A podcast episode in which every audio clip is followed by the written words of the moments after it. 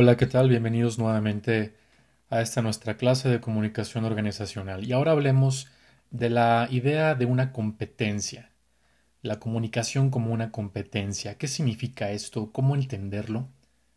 Y bien, antes de explicarlo a más detalle, voy a platicarte una historia. Esta historia la he tomado del libro de Alfredo Urdasi, quien escribió un libro muy muy bueno sobre comunicación empresarial. Esta historia que te voy a contar narra el caso de Aurora. Aurora es una mujer que acaba de cumplir 50 años y precisamente en este momento tuvo un cambio en su lugar de trabajo. Resulta que la nombran directora financiera en una empresa muy importante dedicado a los automotores. Hasta antes de eso, ella se dedicaba al área de sistemas. En ese departamento, el 90% de sus integrantes son mujeres. Pero ahora que ella se encuentra en un nuevo puesto como directora financiera, ella llega a un puesto que durante 20 años había sido dirigido de manera autoritaria, paternalista. El anterior director Tenía prestigio dentro de la organización por ser un gran especialista en la materia y haber obtenido importantes recursos financieros para la empresa. Cada día comparte trabajo en el equipo con dos personas jóvenes recién contratadas, un hombre y una mujer. También en su equipo hay tres personas de edad ya algo avanzada, dos hombres y una mujer. Su edad es tal que ya están pensando en la jubilación. Y hay otro hombre, más o menos de la misma edad de Aurora, 50 años, a quien el anterior responsable llevaba años tratándole como a un sucesor natural. Aurora creía que para mejorar las cosas y ser más eficiente, lo primero que tenía que hacer era transformar el estilo directivo pasando de un autoritario a otro más participativo. Y ella pensaba que aquel cambio era muy necesario. Y no un cambio cualquiera, sino que se requería un cambio verdaderamente profundo. Aurora pensó que las personas que estaban a punto de jubilarse serían reticentes al cambio. Ojo con esa palabra, que es reticente. Bien. Aurora pensó que los que estaban a punto de jubilarse serían reticentes al cambio y decidió hacerlos a un lado para concentrarse en los más jóvenes. Durante semanas se reunió varias veces con los más jóvenes para analizar la situación y platicar del futuro. No era un momento económicamente bollante para la empresa. Aquí tenemos otra palabra, bollante y la Dirección General exigía reducir gastos, aún así se le seguía dando la libertad para que hiciera lo que ella pensara conveniente. Le propuso despedir o jubilar anticipadamente a por lo menos uno de sus trabajadores. Aurora pensaba que esa era la última opción y estaba convencida de que ciertos cambios de gestión y de proceder serían suficientes para generar el ahorro necesario y evitar deshacerse de algún trabajador. Una vez que tuvo formulado finalmente su plan de trabajo, se lo envió a todos los miembros del departamento por correo electrónico y les pidió su opinión. Un mes más tarde, Aurora salió a comer con una amiga de otro departamento que, haciendo un ejercicio por superar el apuro que sentía, le confesó lo que se decía por los pasillos de la empresa desde que ella había llegado al puesto. Cosas tales como el clima en el departamento era muy malo, se había enrarecido. Los trabajadores decían que se sentían ignorados y pensaban que ella estaba tramando el despido de varios de ellos. Inclusive argumentaban que ahora se equivocaban más que antes y que en general se sentían peor. Aurora no podía creer lo que estaba escuchando. qué había pasado. Podemos reflexionar qué hizo bien Aurora. ¿Cuál crees que fue su error? ¿Crees que se vio afectada por alguna idea preconcebida? Bien, casos como este ocurren todo el tiempo en las empresas. Las personas tratan de dar su mejor esfuerzo para mejorar las cosas, pero resulta que logran lo contrario. La desaprobación de la gente, malos entendidos y problemas. ¿Por qué la comunicación se nos presenta ahora como una competencia? ¿Qué es una competencia? Vamos a empezar por ahí. Según nuestro autor, la palabra competencia es una palabra polisémica. Polisémica. En el audio anterior yo les había dicho que trataran de aprender una palabra nueva cada día. En este momento creo que ya van varias que posiblemente sea la primera vez que escuchan o quizá no la dominan. Polisémica significa que tiene muchos significados. Polisémica.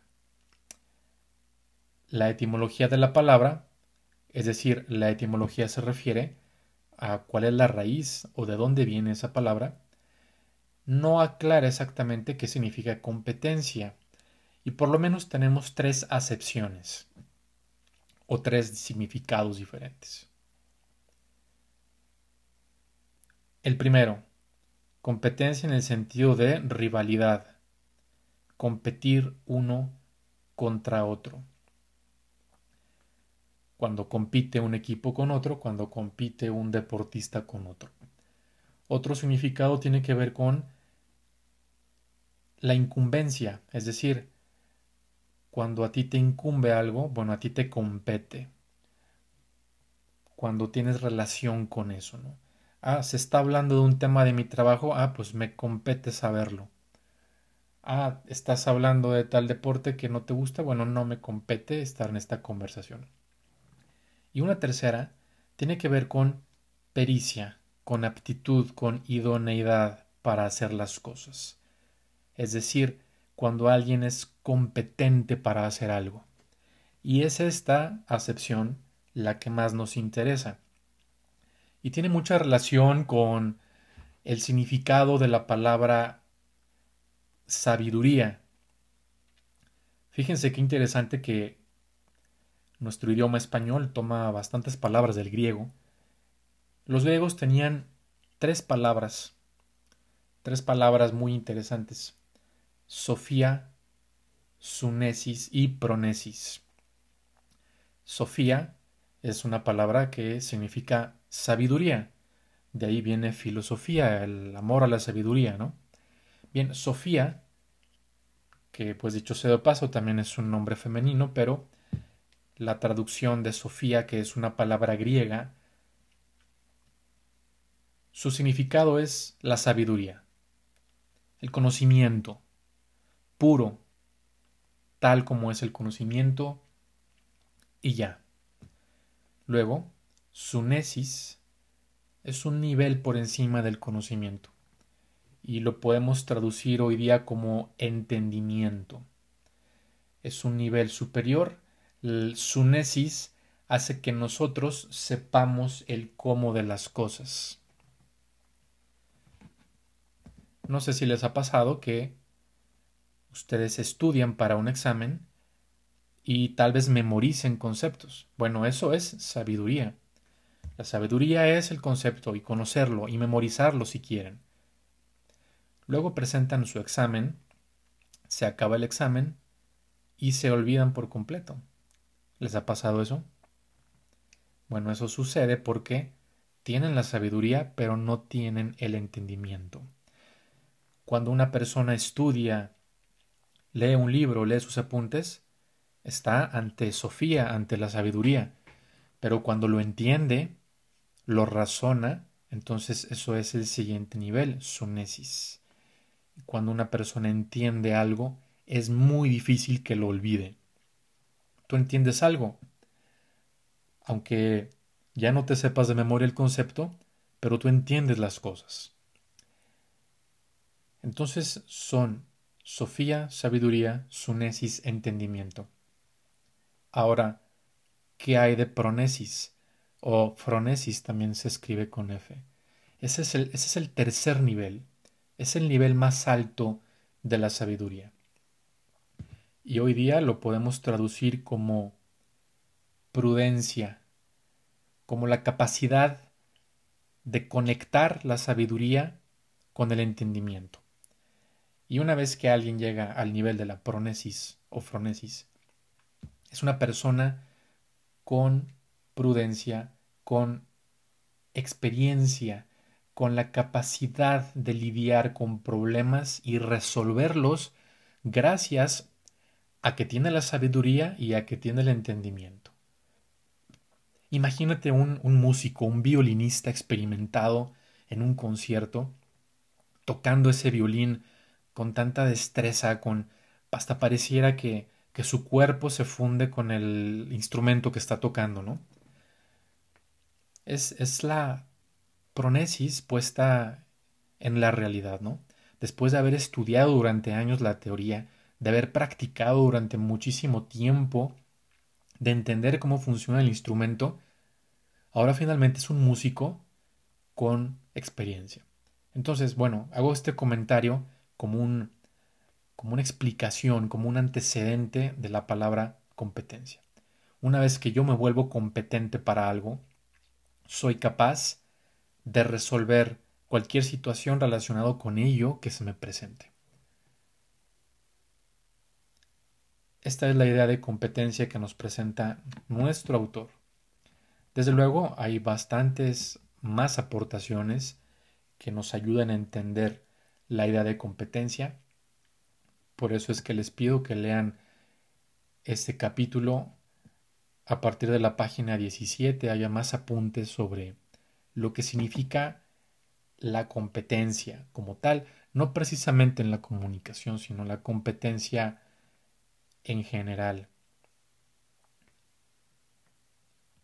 Hay algunos comentarios de algunos lingüistas como Noam Chomsky, quien fue el primero en hablar del concepto de competencia lingüística, la cual pues tiene que ver con el conocimiento intuitivo y práctico de un hablante nativo, de manera que es capaz de producir y comprender oraciones formadas mediante un idioma. ¿Se acuerdan del audio anterior donde hablamos del código?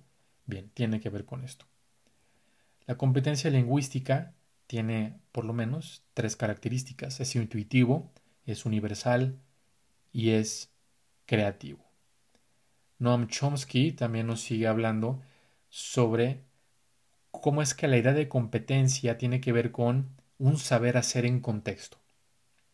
La expresión saber hacer guarda estrecha relación con el punto más alto de la sabiduría, que es poder conectar la teoría con la práctica con el entendimiento.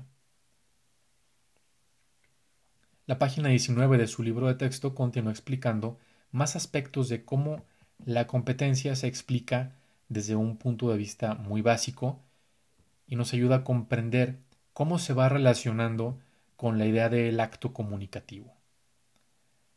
Ahora bien, en el tema 2.2, donde habla de competencia y creatividad, vamos a encontrar aportaciones muy interesantes de Kimberly Bentley, donde se incluye una palabra, la creatividad. Y esto nos habla de que la comunicación no es una habilidad inerte o una habilidad plana, sino que requiere del apoyo de un acto creativo para poder producirse. No por nada, dentro de las bellas artes tenemos la escritura, los poetas, los cronistas, los grandes escritores, los novelistas, entre otros, hacen uso de su creatividad, de su originalidad, inventiva, para aprovechar un acto comunicativo y hacer de ello arte. Ahora bien, hay algunas habilidades relacionadas con la capacidad de utilizar el acto comunicativo. Y estas están ahí en la página 21. Las mencionaré brevemente. habilidad para gestionar información. Hoy día, las empresas son capaces de generar un gran volumen de información todos los días de distintos tipos. Piensen en cuánta información se genera, y más aún cuando las empresas poseen sistemas para el manejo y el registro de la información. Piensen en la información sobre ventas, volumen de ventas, pedidos, devoluciones, cancelaciones, cambios. De verdad es, tremenda la, la cantidad de información imponderable, de hecho. ¿Cómo podemos usar o gestionar esa información? En función de la habilidad que tengamos para poder agrupar y aprovechar esa información, podemos tener la habilidad para ello y poder sacarle provecho a fin de ayudarnos a, como administradores, tomar decisiones. Tenemos la habilidad para la autoorganización. Y a nosotros como administradores, desde luego que nos interesa, más que cualquier otra profesión, la posibilidad de tener una organización que haga uso de las habilidades administrativas para administrar los recursos, gestionar el cambio, las estrategias para llevar a cabo cada uno de nuestros proyectos. También está la capacidad para la interdisciplinariedad, es decir, poder dominar distintos tipos de habilidades con la finalidad de poder acercarnos a una solución al problema desde distintos puntos de vista. Es por ello que hoy día las empresas buscan cada vez más a personas que dominen múltiples disciplinas, que conozcas de diversos temas. Y eso hoy día es muy valioso para las empresas. ¿De qué sirve que nada más sepas hacer una cosa cuando allá afuera hay gente que sabe hacer lo mismo que tú y 20 cosas más. También tenemos las habilidades personales e interpersonales. Este par de palabras seguramente les resulta conocido porque en el audio anterior hablamos de cómo la comunicación se produce de manera interpersonal e intrapersonal. Y ahora que hablamos de las habilidades personales e interpersonales, se refiere precisamente a ello. La capacidad para poder comunicarme con otras personas que persiguen los mismos objetivos que yo. Para ello, es importante el conocimiento de uno mismo, la motivación, el manejo de las emociones, de los sentimientos, el saber entender a otras personas. Bueno, todo ello se dice fácil, pero hacerlo de verdad que requiere de gran trabajo y esfuerzo. Pero noten que importante que se incluya acá como una habilidad, la habilidad para comunicarse con otros. No por nada en las entrevistas de trabajo se suele preguntar a las personas, ¿qué tan bueno eres trabajando en equipo? ¿Te gusta hablar en público? Y preguntas así por el estilo. La siguiente habilidad tiene que ver con la reflexión, la evaluación y la autoevaluación. Esto tiene que ver con la capacidad para autocriticarse, para poder analizar, valorar y emitir un juicio equilibrado, sopesar opciones, tomar decisiones. Bueno, esto también requiere de un gran autocontrol. Emitir un juicio imparcial, un juicio equilibrado, es una característica muy valiosa. Por lo general la gente suele inclinar sus juicios dadas sus preferencias, sus inclinaciones o sus amistades, por ejemplo. Sin embargo, desarrollar una capacidad imparcial es muy valioso. Y la siguiente habilidad y última, asumir la gestión del riesgo. Todas las decisiones las conductas, los rumbos de decisiones tendrán consecuencias, tal vez buenas, tal vez malas. Y el saber responder y plantar cara ante estos riesgos es también una habilidad, que va a requerir bastante trabajo forjar el carácter para poder resistir las consecuencias que nos puedan traer nuestras decisiones. Bien, estos puntos que acabo de mencionar son habilidades que derivan de la capacidad de ser competente y creativo. Hay otros aspectos en los cuales también se puede explicar la idea de una competencia y los van a encontrar en la página número 22. Acá se habla de aspectos como inteligencia, conocimientos, funciones, calificaciones profesionales, aptitudes, capacidades, destrezas, habilidades y actitudes. Por favor, analícenlas, estudienlas. Considero que están explicadas de manera muy muy clara, así que no, no me detendré más en este punto. Ahora bien, en la página 23 se nos habla de la tipología de las competencias. Y esto sí que es importante, vamos, lo otro también, pero me gustaría así detenerme en este punto. Nuestro autor nos habla de que dentro de esto llamado competencia comunicativa existen cuatro habilidades básicas. La primera, la competencia interpretativa, luego tenemos la competencia argumentativa, como tercera, la competencia propositiva y finalmente, la competencia comunicativa. ¿Qué significa esto? Regresemos a la primera. La competencia interpretativa tiene que ver, como ya se lo van a imaginar y como su nombre lo indica, en mi capacidad para poder comprender la información que he recibido del ambiente mediante un código del cual ya hemos hablado. este, esta parte de la comunicación está íntimamente relacionada con nuestra capacidad para escuchar, para leer, para descifrar lo que llega a nosotros mediante un mensaje. A todos nos ha pasado que escuchamos algo de alguien y no le entendemos, ¿no? Ya sea porque no se expresó bien, o porque no nos concentramos en lo que dijo, o simple y sencillamente el nivel de comunicación no es el mismo, o no somos capaces de dominar el código que utilizó esa persona. Bien, más adelante hablaremos de los obstáculos para la comunicación. Pero volviendo al punto, a todos nos ha pasado que escuchamos algo o leemos algo en un libro, leen ustedes algo en un libro y por más que lo leen no lo entienden. Esto indica que no somos competentes interpretativos.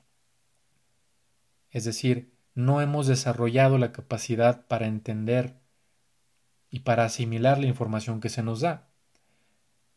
Piensen en un libro que lleva un estudiante universitario, pónganlo en manos de un niño de primaria y pidan que los explique. ¿Podrá hacerlo? Bueno, a menos que sea algo fuera de lo común, lo normal es que un niño de primaria no va a entender un libro académico universitario. Y es todo lo normal porque ese niño no ha desarrollado una capacidad o un lenguaje para poder entenderlo. Aún no tiene esa competencia. Sin embargo, un estudiante universitario leyendo un libro de la universidad y que no lo entiende, entonces tiene serios problemas en esta competencia. ¿Qué tiene que hacer? Bueno, ponerse a trabajar, encontrar el motivo del por qué no entiende. Por lo general culpa al profesor, ¿no? Es que el profesor no me explicó. Bueno, claro que no. El libro fue creado con, la, con el propósito de que el lector de ese nivel lo pueda entender. Esa es una primera competencia. Luego tenemos la competencia argumentativa. ¿Qué significa la competencia argumentativa? Bueno, la capacidad de poder, con la información que tengo, formular un argumento, formular un planteamiento propio, una nueva teoría, una postura personal al respecto y poder expresarla. Esta es una competencia verdaderamente genial, maravillosa. Cuando una persona lee un libro, vamos a pensar, Estoy leyendo La Perestroika de Mikhail Gorbachev. Y después de leerlo, yo puedo argumentar y tener una postura y decir, bueno, Gorbachev dijo aquí una serie de cosas que si se hicieran de esta manera, podríamos tener esto otro. Sin embargo, y empiezo mi tesis. Con tesis no necesariamente se refiere a ese librote que haces cuando te vas a graduar, ¿no? Una tesis es realmente eh, también una postura sobre algo. Y entonces soy capaz de argumentar algo, pero que está dado por algo que has leído, y entonces tú tienes ahora una postura. Ojo, para argumentar es importante primero conocer. Primero es importante informarse. Y una vez que tú has leído, que te has informado no de un medio, sino de varios, ahora estás en posición de argumentar o de dar tu opinión. Fíjense que en ocasiones uno encarga tareas a los alumnos. A ver, les dejo de tarea que lean el capítulo 1, 2 y 3, porque de eso vamos a hablar mañana. Está bien. Llega el siguiente día, el maestro pregunta, a ver, ¿quiénes leyeron el capítulo 1, 2 y 3? Y levanta la mano un alumno y dice, bueno, yo no leí nada, pero yo pienso que, oye, espérate, a mí no, no me interesa lo que tú pienses, porque no has leído. ¿Qué me vas a decir si no has leído?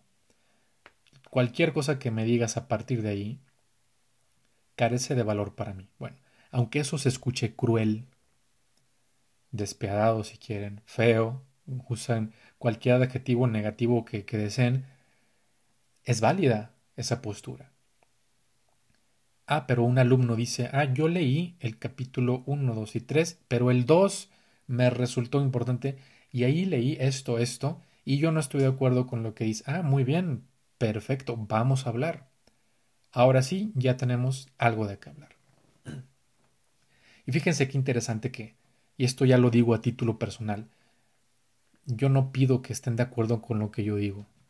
Es más, si me contradicen, estaría genial pero contradecirme en base a algo que han leído, a información que ustedes ya han repasado y entonces ustedes ahora tienen una postura y dicen, yo ya leí, entendí y ahora esta es mi postura. Genial. Creo que pocas cosas son tan apasionantes en un aula que hacer un debate y debatir ideas, pero de gente que sabe. Si tú no lees y llegas a dar tu opinión, perdón, pero tu opinión no nos interesa. Esta es la competencia argumentativa. Fíjense cómo esto que les digo no es nada nuevo. Y voy a hacer aquí otro paréntesis cultural, si quieren llamarle así, o paréntesis histórico. Tal vez ustedes han escuchado la palabra escéptico. La palabra escéptico tiene que ver con aquella persona que duda de todo. Tú le dices algo y no te cree. ¿sí? Bien. los escépticos no, no son nuevos, claro. Esto viene desde la antigua Grecia. De hecho, la palabra escéptico es también una palabra griega.